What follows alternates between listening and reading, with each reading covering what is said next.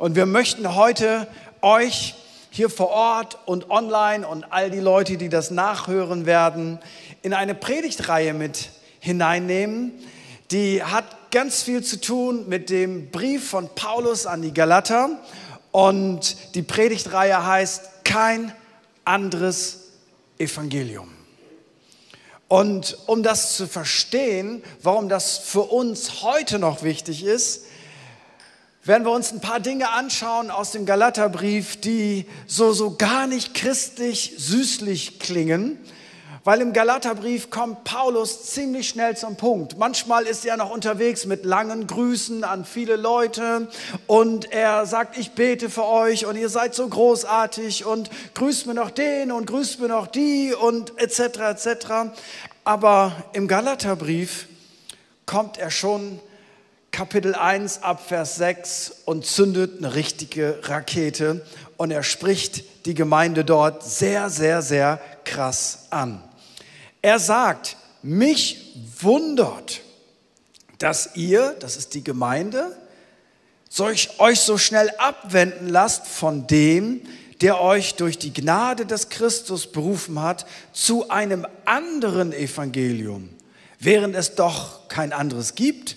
Nur sind etliche da, die euch verwirren und das Evangelium von Christus verdrehen wollen. Aber selbst wenn wir also er, der Apostel und der, der die Gemeinde gegründet hat, oder ein Engel vom Himmel euch etwas anderes als Evangelium verkündigen würden, als das, was wir euch verkündigt haben, der sei verflucht. Wie wir es zuvor gesagt haben, so sage ich auch jetzt wiederum, wenn jemand euch etwas anderes als Evangelium verkündigt, als das, welches ihr empfangen habt, der sei verflucht. Was hier auffällt, ist, Paulus benutzt eine sehr krasse Wortwahl. Die benutzt er auch nicht immer, aber hier holt er den Hammer raus. Es gibt viele Momente, da holt er den Schraubenzieher raus. Es gibt viele Momente, da holt er ein Taschentuch raus. Aber hier holt er den Hammer raus. Und wenn er den Hammer rausholt, ist ja die Frage, warum holt er denn den Hammer raus? Weil er ist ja ein, ein guter Baumeister, er ist ein guter Vater, er ist ein guter Pädagoge. Er holt den Hammer raus, weil das so substanziell ist. Wenn das in die falsche Richtung geht, dann ist alles umsonst. Und deswegen holt er den Hammer raus und er benutzt ein paar Wörter, die für uns fast schon ja, unfreundlich klingen. Zum Beispiel, der sei verflucht. Oder in Galater 3, Vers 1, da sagt er, oh ihr unverständigen Galater, wer hat euch bezaubert? Denen doch Jesus Christus vor die Augen gemalt war als der Gekreuzigte, verflucht, bezaubert und dann legt er noch einen drauf in Galater 5, Vers 4. Ihr habt Christus verloren. Ich meine, kannst du einem Christen einen schlimmeren Satz sagen als den? Du hast Christus verloren? Jede Hoffnung ist weg, du bist nicht errettet, du hast Christus verloren, die ihr durch das Gesetz gerecht werden wollt, aus der Gnade seid ihr herausgefallen. Also alle, die christlich sozialisiert sind, die wissen, aus der Gnade herausfallen, das ist sehr schlimm. Und dann spricht er über die Leute, die dieses andere Evangelium in die Kirche hineingetragen haben und er sagt Folgendes über sie, Galater 5, Vers 12 sollen sie sich doch gleich verschneiden lassen, die euch aufhetzen. Um das zu verstehen, lese ich einmal die neue Genfer Übersetzung. Sollen doch jene Leute, die euch aufhetzen, so konsequent sein und sich nicht nur beschneiden, sondern auch gleich noch kastrieren lassen. Okay, jetzt sind alle wach? Okay, wer möchte sich... Okay, äh, Warum? Warum benutzt Paulus diese Extremargumentation, die sonst so gar nicht typisch für ihn ist? Es gab eine andere Gemeinde in Korinth, die haben auch ein paar Fehler gehabt in ihrer Kirche. Das war ziemlich heftig. Also, da war zum Beispiel ein Typ, der fing eine Affäre an mit seiner Stiefmutter und ist mit seiner Stiefmutter in die Kiste gesprungen, aber die Stiefmutter war immer noch zusammen mit dem Papa. Und das war in einer Kirche, vielleicht sogar in einer kleinen Gruppe. Und dann haben die das Abendmahl zusammen gefeiert und gesagt, in Jesus ist ja alles cool. Und wenn sie zu Hause waren, dann gab es ein sexuelles Kuddelmuddel. Das war so übel, dass Paulus sagte, das machen nicht mal Leute, die gar nichts mit Gott zu tun haben. Aber niemals benutzt er diese Wortwahl aus der Gnade gefallen, verflucht, die sollen sich kastrieren lassen und verschneiden lassen. Da sagt er, hey, das müsst ihr in Ordnung bringen, ihr müsst Buße tun, ihr müsst umkehren. Eine ganz andere Wortwahl. Warum ist er so krass? Nun, man muss den Hintergrund verstehen. Paulus hat diese Kirche gegründet und in der Regel, wenn er eine Kirche gegründet hat, das war ja nicht so wie heute, dass man da schnell hinfliegen konnte und mit dem Auto hinfahren und noch schnell eine E-Mail schicken konnte, sondern er war weit weg von dieser Kirche, die er gegründet hat. Er hat dort Leiter eingesetzt und durch Briefe hielt er den Kontakt zu diesen Kirchen. Und dieser Brief ist wahrscheinlich um 50 nach Christus geschrieben worden, circa 15 Jahre nachdem Jesus gestorben ist. Und deswegen ist es so wichtig zu schauen, was ist da für uns drin. Der Galaterbrief spricht hier eine Spannung an, die wir heute nicht verstehen. Und zwar bestand diese Kirche aus Leuten, die man Heiden genannt hat. Heiden ist eigentlich nur ein Begriff für Nationen im Gegensatz zu Israel. Also in dieser Kirche waren Leute, einfache Leute aus Galatien, ganz normale Einwohner und Juden. Und diese beiden Volksgruppen bildeten jetzt eine Kirche. Heiden und Juden. Und jetzt hatten die Heiden hatten ja gar keinen Background mit dem Gott Israels. Die Heiden hatten gar kein Verständnis, so wie wir eigentlich, was es bedeutet, mit Gott unterwegs zu sein. Aber die Juden, die hatten ein Verständnis und ihr Verständnis war, dass durch unser Gesetz dass durch die Tora, durch die Unterweisung wir wissen, was Gott will und wir wissen, wie wir mit Gott zu leben haben. Und wenn wir gerecht sein wollen vor Gott und zu seinem Volk gehören wollen, dann müssen wir uns beschneiden lassen. Dann müssen wir bestimmte Speisegebote halten. Dann müssen wir bestimmte Tage heilig halten, weil dadurch, dass wir all diese Dinge tun, können wir eventuell gerecht werden vor Gott.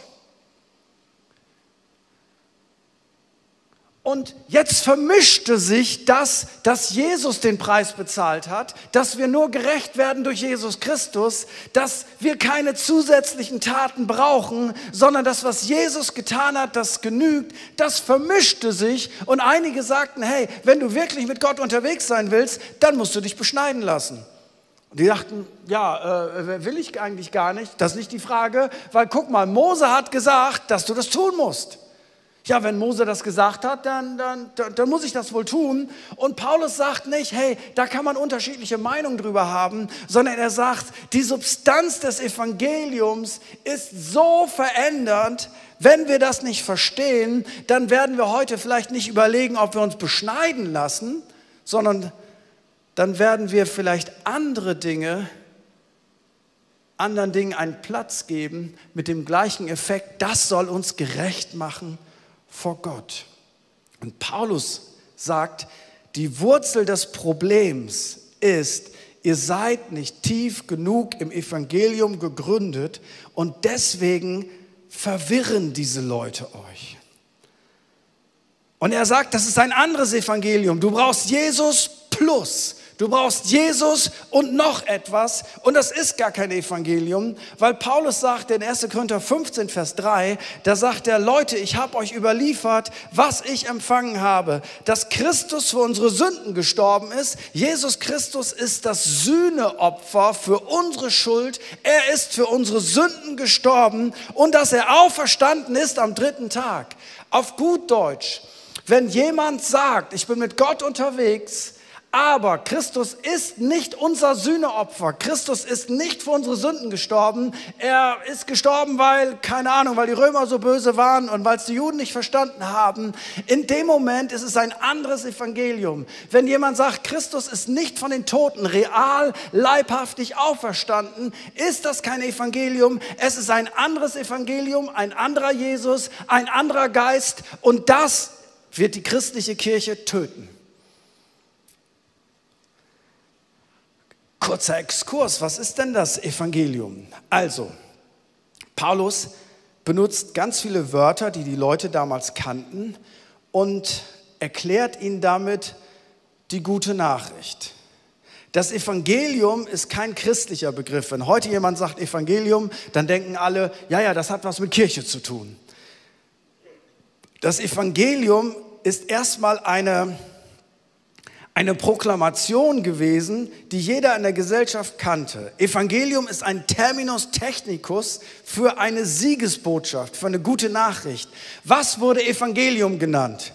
Wenn den Leuten proklamiert wurde, Generalamnestie, alle dürfen aus dem Gefängnis, das war ein Evangelium. Steuererlass, das nannte man Evangelium. Die Ankündigung, wir machen ein großes Fest, eine große Party, das war ein Evangelium. Wenn der Bote in die Stadt kam und sagt, wir haben den Krieg gewonnen und es gibt Frieden, das war ein Evangelium. Und jeder, der diese gute Nachricht geteilt hat, die das Leben von den meisten Leuten dann betraf, ist jemand gewesen, der evangelisiert hat. Aber das war per se erstmal nichts Christliches. Und jetzt verstehe Folgendes.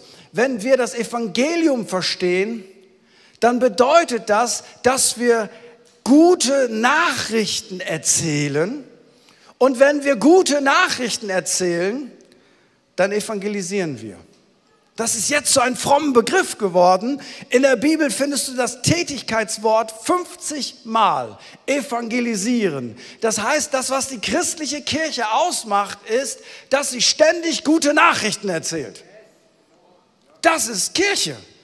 Und wenn du gute Nachrichten erzählst, dann evangelisierst du, weil Evangelium ist gute Nachricht. So evangelisieren heißt, das ist der Lebensstil, den Gott für uns bestimmt hat. Wir sind Evangelisten, aber hör das jetzt mal nicht nur so fromm. Wir sind die, die die gute Nachricht erzählen. Wir sind die, die sie nicht verstecken. Wir sind die, die nicht so tun, als wenn es sie gar nicht gibt. Wir sind die, die nicht sagen, das ist nur für einige Eingeweihte, sondern Christen sind per se Evangelisten, die Evangelium verkünden, weil gute Nachrichten, die nicht gehört werden, sind gar keine gute Nachrichten.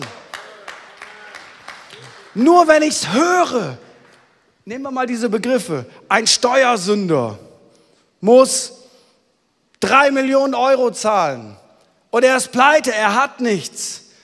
Und jemand sagt ihm, hast du es noch nicht gelesen? Wir haben einen Steuererlass eine Generalamnestie.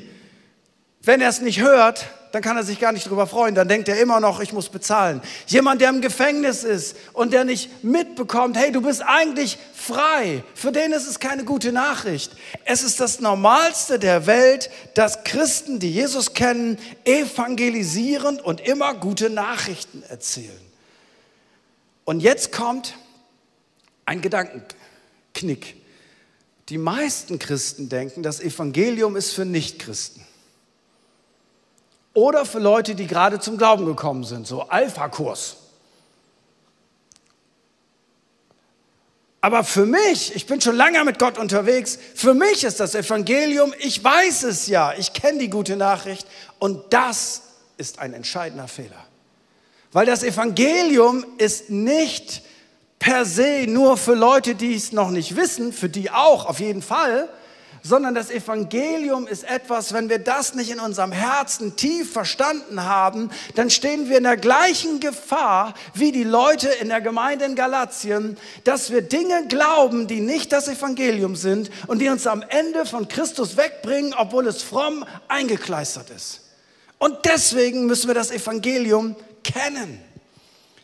Wir vergessen es leicht oder denken, das ist für Starter.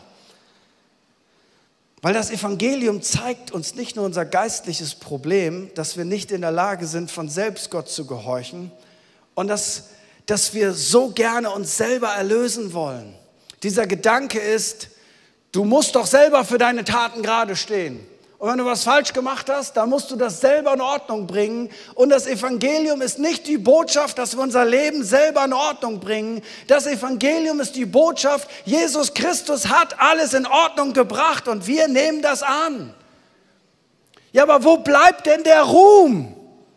Mit meiner Willenskraft und meiner Religiosität und wie ich es doch geschafft habe und dann endlich nach 50 Tagen Gebet und 20 Tagen Fasten, dann war doch klar, dass ich auf die richtige Spur komme. Nein, das Evangelium macht deutlich, dass die Gnade Gottes, die Geschenke Gottes alles andere überstrahlen. Du hast dich nicht selbst erlöst, du bist nicht selbst ein besserer Mensch geworden, sondern du hast es als Geschenk bekommen.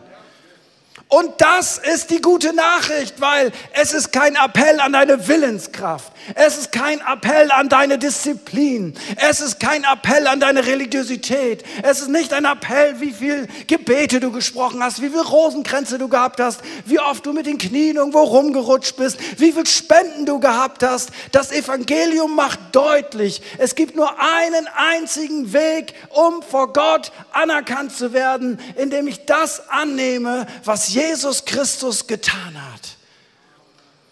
Das heißt durchatmen. Das heißt, das ist für jeden, das ist für mich. Und wenn du das verstanden hast, dann komm nicht auf den Gedanken, ja, ja, aber jetzt, wo ich es verstanden habe, jetzt muss ich aber mal ran. Schon gleiten wir ganz leicht wieder vom Evangelium weg.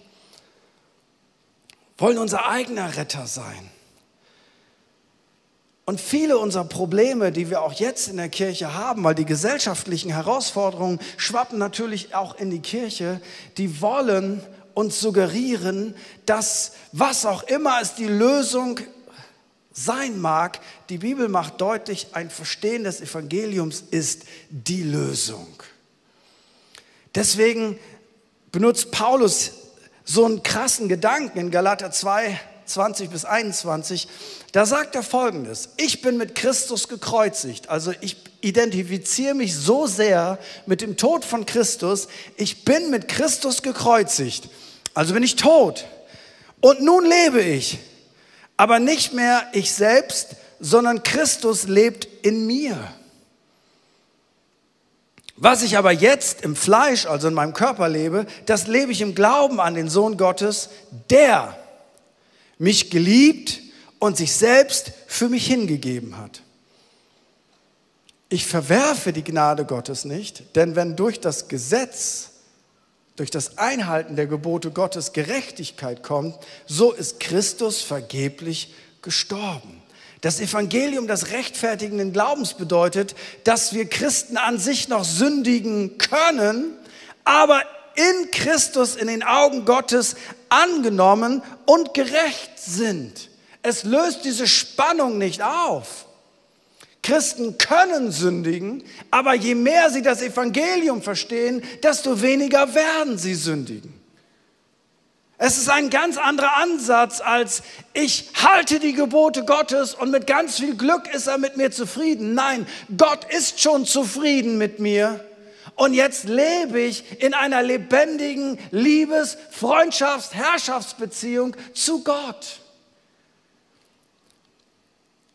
Ich versuche nochmal, das mit dem Sünder klarzukriegen, weil das ist ja im 21. Jahrhundert ein bisschen schwierig. Es ist nicht so, wenn wir sagen, Menschen sind Sünder, das greift ihr Selbstwertgefühl an, das ist ja ganz böse, das ist eine schlechte Nachricht, das, das hindert Leute, ähm, zu Gott zu kommen. Und ich behaupte, das hindert seit 2000 Jahren gar nicht Leute zu Gott zu kommen. Weil weißt du was, jeder von uns weiß, dass er nicht perfekt ist, oder? Ja, aber mein Selbstwertgefühl, aber weißt du was? Ist egal, was du dir einredest. Du weißt, dass du nicht perfekt bist. Gib dir mal Mühe, perfekt zu sein. Und du wirst schon merken, es funktioniert nicht. Sagst, ja, aber ich schaffe es den ganzen Tag pseudo-freundlich zu sein. Ja, aber dann sagt Gott, pseudo-freundlich gilt nicht, der muss von Herzen kommen. Das schaffe ich nicht. Ich schaffe es moralisch hochstehend zu sein. Ich schlafe mit keiner anderen Person als mit meinem Ehepartner, meiner Ehepartnerin. Richtig. Und dann sagt das Wort Gottes ja, aber wenn du gedanklich einmal abschweifst, dann hast du schon die Ehe gebrochen. Oh. Warum ist das so? Weil die Bibel sagt, das Gesetz, die Gebote und die Forderungen Gottes sind ein Zuchtmeister auf Christus hin. Das heißt, wenn du merkst, was Gott für Ansprüche an dein Leben hat, wenn du das merkst, dann bist du erschrocken. Denkst, ah, das kann ich nicht. Das ist unmöglich. Wie soll ich das schaffen? Und weißt du was? Das ist genau der richtige Gedanke, weil das Gesetz, die Forderungen Gottes sind ein Zuchtmeister. Sie sollen dich wohin schieben? Wohin soll dich das Gesetz schieben? Es soll dich zu Christus schieben, weil du weißt, ich kapituliere. Ich kann nicht aus eigener Kraft ein guter Mensch werden. Nicht im Sinne des Anspruches Gottes, wohl im Sinne von freundlich Knigge sozialisiert, aber nicht von Herzen. Und jetzt wirst du sagen, ja, und jetzt kommt die menschliche Logik. Wenn jemand wüsste, was manchmal in meinem Herzen für Abgründe sind, dann bin ich nicht geliebt. Dann mag man mich nicht. Und deswegen verstecke ich das, weil ich möchte ja auch geliebt werden. Und hier kommt das Evangelium. Selbst die schlechte Nachricht ist eine gute Nachricht. Weil Gott weiß, was in deinem Herzen ist. Gott weiß, zu was du fähig wärst, wenn die Umstände nur schlechter werden. Und Gottes Botschaft ist nicht, ich weiß es und ich halte Abstand von dir, sondern Gottes Botschaft ist, ich weiß es und ich liebe dich. Und deswegen und das musst du verstehen. Wenn du verstehst, dass du ein Sünder bist, dann verstehst du, in dir selber bist du sündiger, als du je gedacht hast. Aber durch das Evangelium bist du mehr geliebt, als du je zu hoffen gewagt hast. Wenn du das verstehst, weißt du, was dann passiert? Dann wirst du Folgendes sagen. Ich kann mich nicht selber erretten. Ich brauche einen Retter das Evangelium. Und der Retter sagt, streng dich nicht an, reiß dich nicht zusammen. Der Retter sagt, ich habe alles getan, du bist frei, Gnade und du bist geliebt, obwohl du nicht alles richtig gemacht hast. Du brauchst dich vor mir nicht verstecken. Ich liebe dich. Ich habe alles getan, um dich zu erretten. Ich habe sogar deine Schuld auf mich genommen. Und jetzt wirst du sagen, ja, jetzt sind wir wieder beim Alka-Kurs, Pastor. Nee, jetzt hör mal Folgendes. Wenn du weißt, dass Gott dich liebt, trotz deiner Fehler und deiner Sünden, dann fängst du an, dich selber zu mögen, weil wenn Gott dich nicht ablehnt, musst du dich auch nicht ablehnen. Und weißt du was? Du fängst an, deine Fehler und deine Schwächen zuzugeben, weil du musst jetzt nicht länger perfekt sein, um geliebt zu sein, sondern du kannst freiheitlich sagen, ich habe das falsch gemacht. Das war nicht gut, wie ich das gemacht habe. Ich möchte mich entschuldigen, weil du weißt, dass deine Fehler jetzt nicht mehr zur Ablehnung deiner Person führen, sondern weil das Evangelium dich trotz deiner Sünden und Fehler gerecht spricht, kannst du mit dir selber gnädig sein und du kannst anderen Leuten das spiegeln. Hey, ich bin nicht perfekt, es tut mir leid, ich kann das zugeben. Und jeder, der schon mal in Konflikten war, weiß, der Hauptschlüssel, um einen Konflikt zu lösen, ist, dass jemand auf den anderen zugeht und sagt, es tut mir leid, ich hab's verbockt, ich bin schuld. Aber das ist so schwer, das zu sagen, weil unser ganzer Reflex, seitdem Adam und Eva in Sünde gefallen sind, ist, du hast Schuld, du hast Schuld, du hast Schuld, du musst dich entschuldigen, du musst das in Ordnung bringen, ich bin sauer auf dich. Und wenn du dich nicht entschuldigst, dann werden wir getrennte Leute sein. Und das Evangelium sagt, ich kann mich für mich entschuldigen, weil ich bin schon längst geliebt. Und selbst wenn du die Entschuldigung nicht annimmst, weiß ich, ich bin sicher in dem, was Gott für mich getan hat. Und weißt du was? Das Evangelium verändert jetzt deinen Umgang mit Mitmenschen. Also nochmal, das Evangelium ist auch die Lösung für uns Christen. Weil, weißt du, was das größte Gebot ist, neben Gott zu lieben, ist den Nächsten zu lieben. Oh, das ist eine große Challenge, den Nächsten zu lieben. Aber weißt du was, wenn du verstehst, was Gnade ist, dass Christus dich losgelassen hat von deiner Schuld, weil er sie bezahlt hat, weißt du, wie du dann anfängst, mit deinem Nächsten umzugehen? Mein blöder Chef! Ja. Nee, nee, der ist genauso schuldig wie ich und genauso geliebt wie ich. Und du fängst an, in ihm nicht nur ein, ein whatever zu sehen, sondern jemand, der genauso wie du Gnade braucht, der genauso wie du geliebt werden möchtest. Und weißt du was? Jedes extreme Benehmen, sowohl der dominante Chef als die dominante Frau, der herrschaftssüchtige Mann, der, der extrovertierte Typ, all das sind doch nur Sachen, die deutlich machen, ich möchte geliebt und respektiert werden und deswegen zeige ich sie eben, bitte lieb mich, respektiere mich, seh meine Leistungen, Sehe, was ich kann. Und weißt du was? In Christus sind wir befreit. Wir müssen Menschen nicht mehr beeindrucken, weil der, der am allerwichtigsten ist, der mag uns schon, der liebt uns schon, der ist schon auf unserer Seite, der findet uns schon gut. Und wer ist denn dann der Chef oder der Nachbar oder der Politiker oder wer auch immer, selbst wenn die schlecht über uns denken, es ist alles unter dem Level Entscheidend ist, was Gott sagt. Weißt du was? Wenn du weißt, dass Gott dir vergeben hat, für mich ist das immer ein fundamentaler Schlüssel, wenn Menschen mir wehgetan haben, dass ich mich daran erinnere und denke, Gott, wie oft hast du mir vergeben? Wie oft? Und weißt du was? Ich will jetzt nicht verbittern, sondern wie du mir so ich dir. Wie Gott mir, so ich dir. Weißt du was? Das entspannt schwierige Beziehungen, weil wir leben in Gnade, nicht in pharisäischer Gerechtigkeit. Manchmal höre ich Christen über Gerechtigkeit sprechen und ich kriege Angst. Weil was sie mit Gerechtigkeit meinen ist, Auge um Auge, Zahn um Zahn. Das ist Gerechtigkeit. Ja, das ist alttestamentliche Gerechtigkeit und das hat damals total Sinn gemacht. Der Sinn war nicht Rache, der Sinn war, du durftest nicht darüber hinausgehen, was der andere dir angetan hat. Das ist für ein Rechtssystem etwas sehr Sinnvolles. Aber weißt du was? Gott hat nicht mit mir gehandelt nach meiner Schuld sondern Gott hat mit mir gehandelt nach seiner Gnade und seine Schuld hat seinen Sohn Jesus Christus getroffen.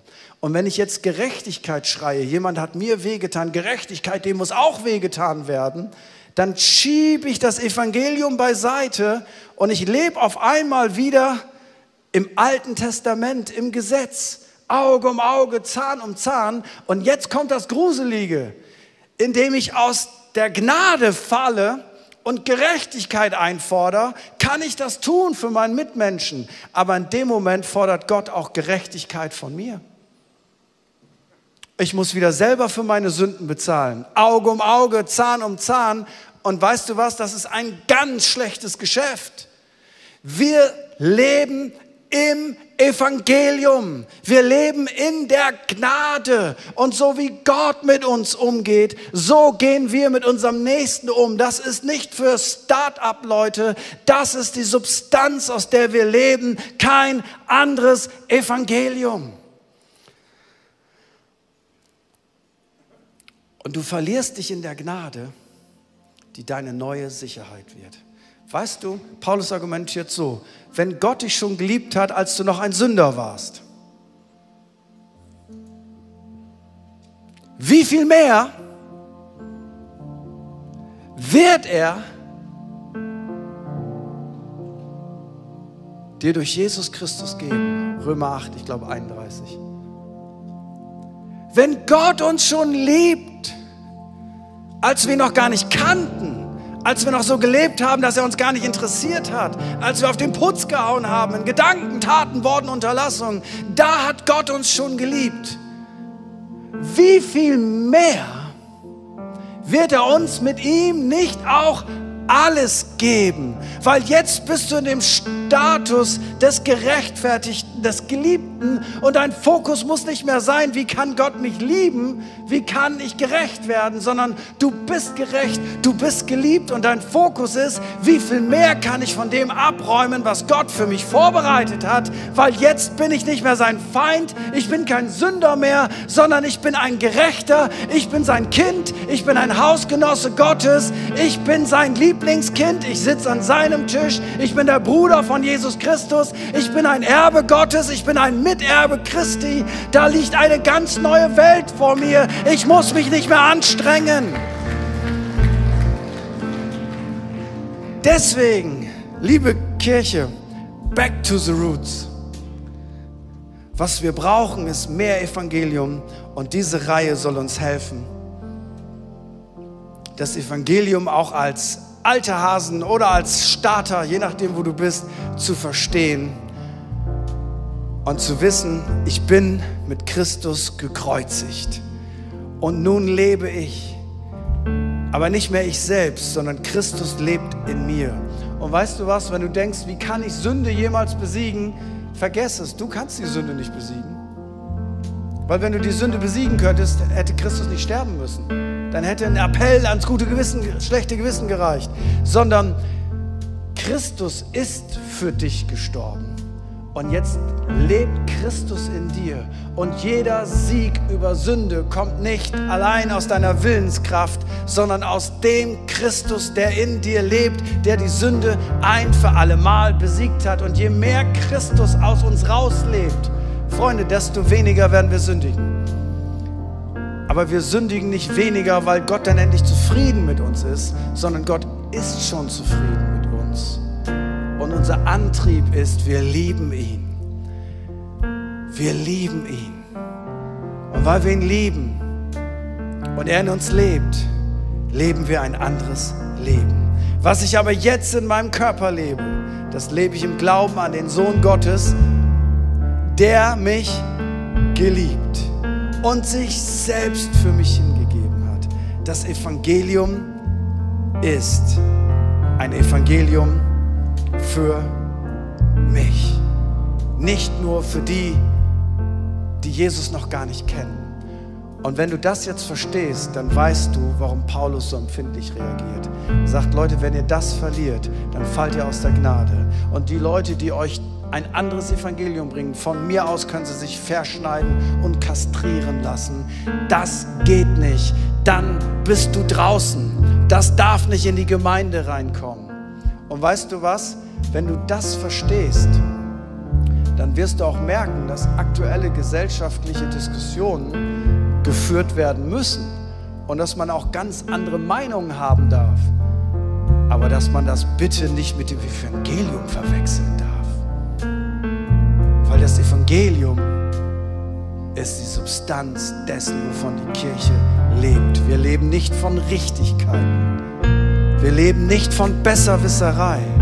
Erkenntnis ist Stückwerk, haben wir vor ein paar Wochen gehört. Wir leben davon, dass wir der Leib sind, der evangelisiert und diese guten Nachrichten unseren Freunden, unseren Verwandten, unseren Feinden, unseren Nachbarn, ist egal wer. Sag, mit dem rede ich nicht, der hat eine andere Meinung. Das Evangelium löst das. Was macht Gott mit Leuten, die eine andere Meinung haben? Nun, er liebt sie schon, obwohl sie noch Sünder waren. Ja, aber das ist eine Meinung, die geht gar nicht. Ja, aber Gott liebt die schon.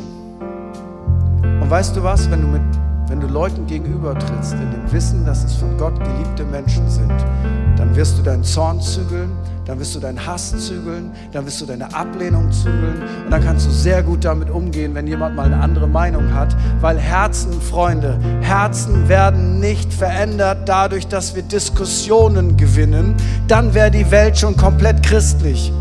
Herzen werden verändert, dass Menschen eine Begegnung innerlich mit Gott haben. Und dann verändern sich auch Meinungen, aber in der Reihenfolge. Lass uns zusammen aufstehen. Okay, das war jetzt viel Stoff, viel Inhalt, keine Gimmicks, keine Geschichten, keine Witze. Ich sagte keine Witze, Aaron. Hilft nichts, müssen wir einfach Bass so spielen. Ja, ist gut, ist gut. weil wir müssen das Evangelium verstehen. Und weißt du was, wenn du gewurzelt bist im Evangelium, dann kannst du den Stürmen des Lebens standhalten, weil du hast eine andere Substanz. Und ich möchte einfach fragen, einmal in die Kamera hinein zu all den Leuten, die, die aus der Credo-Kirche jetzt online dabei sind und Freunde und Gäste, die sich eingeklinkt haben oder die sich nachgucken und all den Menschen, die hier sind. Hast du das Evangelium wirklich verstanden? Und ich möchte einfach all die Menschen ansprechen, die sich noch nie entschieden haben, dem Evangelium zu glauben die diese gute Nachricht noch nie für sich angenommen haben, beziehungsweise die das irgendwann mal angenommen haben und es verloren haben. Und sagen, wow, ich würde gerne mich da wieder einklinken. Dann habe ich in der Tat eine gute Nachricht für dich. Die Bibel sagt, jetzt ist der Tag des Heils. Heute. Jetzt. Jetzt. Solange wir leben, ist der Tag des Heils. Solange wir leben, können wir die gute Nachricht annehmen. Wenn du diese gute Nachricht annehmen möchtest, dass du ein von durch und durch von Gott geliebter Mensch bist, trotz deiner Fehler, trotz deiner Schwächen, trotz deiner Sünden, und du es nicht mehr verstecken musst, sondern dass Jesus für deine Schuld bezahlt hat und du darfst ihm das alles geben und aus dieser guten Nachricht leben, dass du befreit bist, dass wenn du das zugibst, bekennst, dass Gott das wegnimmt und dass du ein ganz anderes Fundament bekommen kannst, um zu leben. Nicht um angenommen, akzeptiert zu werden, sondern aus dieser Gnade zu leben und die Beziehung zu Gott und die Beziehung zu deinen Mitmenschen wirklich radikal verändert wird. Dann ist vielleicht heute der Tag, wo du damit starten kannst. Alles fängt mit Start an. Weißt du, selbst der größte Professor musste irgendwann mal in die erste Klasse.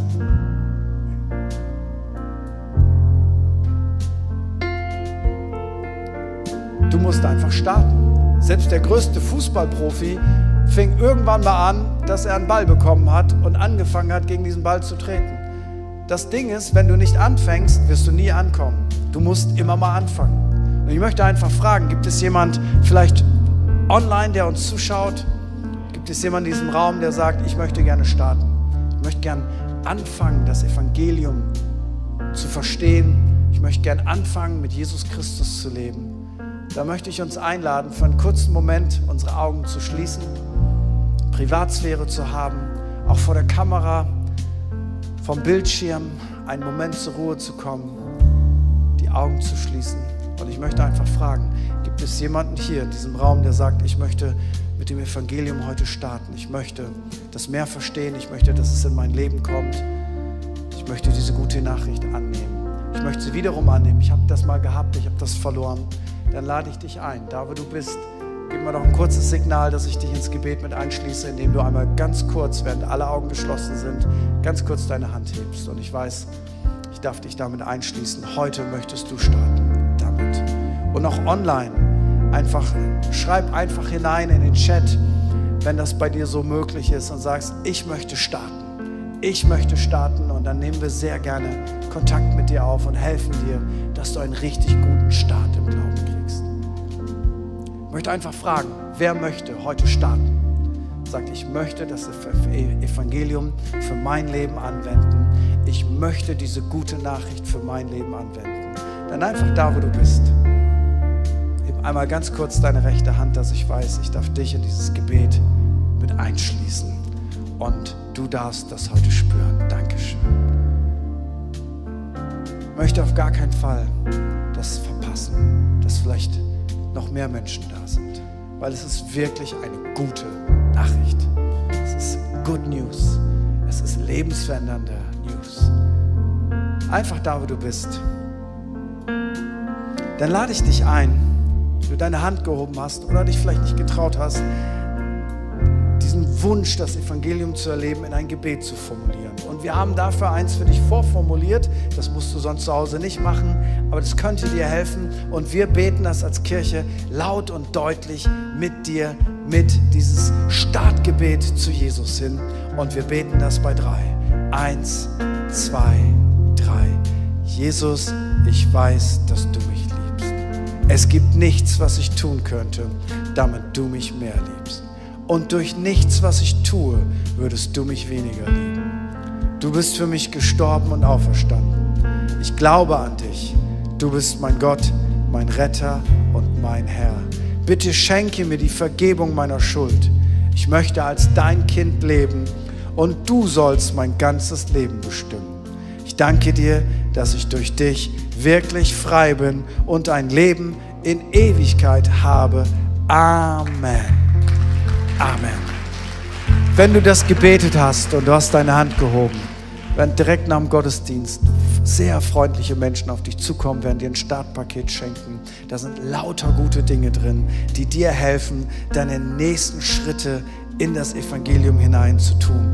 Wenn du das gebetet hast und du hast, ähm, deine Hand nicht gehoben, aber du hast das von Herzen gebetet, dann möchte ich dich bitten, Folgendes zu tun. Direkt nach dem Gottesdienst zu meiner Rechten geh doch in die Welcome Lounge. Da sind sehr vertrauenswürdige, erfahrene Christen und die würden dir so gern dieses Startpaket als Erinnerung an die, deinen Start heute schenken.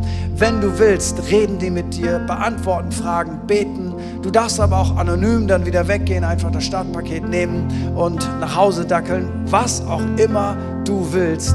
Aber geh da auf jeden Fall vorbei. Und wenn du sonstige Fragen hast, bist du da immer megamäßig willkommen. Und eins solltest du auf jeden Fall tun.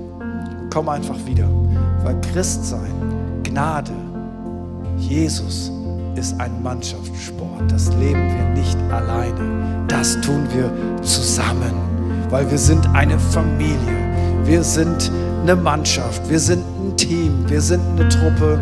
Alleine ist fürchterlich. Und deswegen sei einfach am Start. Komm nächsten Sonntag wieder und wir haben in der Woche immer wieder einzelne kleine Gruppen von Leuten, die sich treffen, gegenseitig zu ermutigen, äh, sich hoch zu pushen, zu supporten, zu unterstützen. Wir nennen das Kleingruppen. Und das hilft so megamäßig im Glauben. Wenn du sagst, ich habe keine Kleingruppe, ich interessiere mich dafür, gehst du direkt nach dem Gottesdienst zum Infopunkt und sagst, hey, Kleingruppe und dort hilft man dir einfach, eine Kleingruppe zu finden. Wir würden es lieben, wenn wir dich connecten mit Menschen, weil wir leben in einer Zeit, wo wir mehr denn je connected sein müssen miteinander. John, was kann man, was kann man als Antwort geben für das Evangelium? Man kann einfach nur Danke sagen. Und die Art und Weise, wie man in der Kirche Danke sagt, ist, ist dass man Gott lobt. Und bei uns ist es so, wir haben Gott sei Dank eine Band, die uns hilft, Gott zu loben. Du kannst das auch zu Hause alleine. Gott liebt auch dein Krächzen. Aber es ist einfach auch schön, wenn man gemeinsam das tun kann mit so einer starken Band. Und genau das wollen wir jetzt tun. Nicht wegen der Band, sondern weil wir Jesus Dankeschön sagen wollen für das Evangelium.